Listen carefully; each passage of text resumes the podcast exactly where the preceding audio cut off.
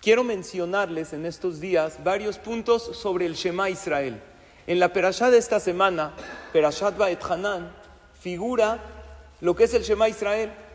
Ese texto tan importante para nosotros que está escrito en el Tefilín, en la Mezuzá, que lo decimos tres veces al día y que le da protección a la persona.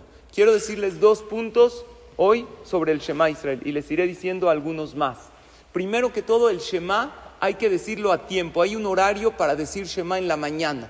No es durante todo el día. Hay que checar los calendarios. Aquí en la Ciudad de México, en estos días, Shema es hasta las 10.28 de la mañana, en estos días.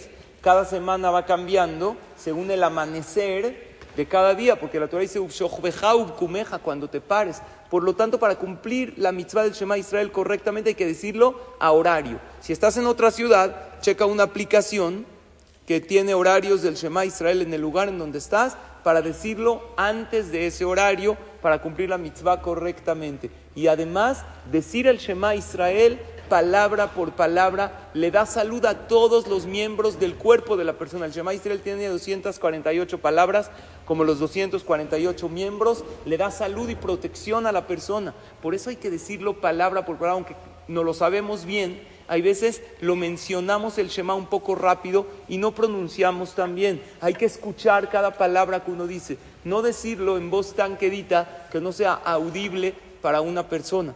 Tenemos que escuchar cada, palabra. Vean lo que dice Rashi en el libro de Devarim capítulo 20, Pasuk 3, dice, Afilu en bahem zehut, ela shema bilvad, atem etchem.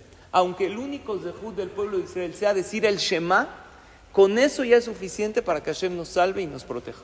Por lo tanto, es algo que decimos tres veces al día. Decimos en la mañana. Decimos el Shema en Arbit, lo decimos antes de dormir. Decir el Shema correctamente nos va a traer protección, paz y tranquilidad a nosotros y a todos los nuestros. Que Hashem nos proteja siempre y que nos dé pura salud, alegría y mucha verajá. Que tengan todos un excelente día.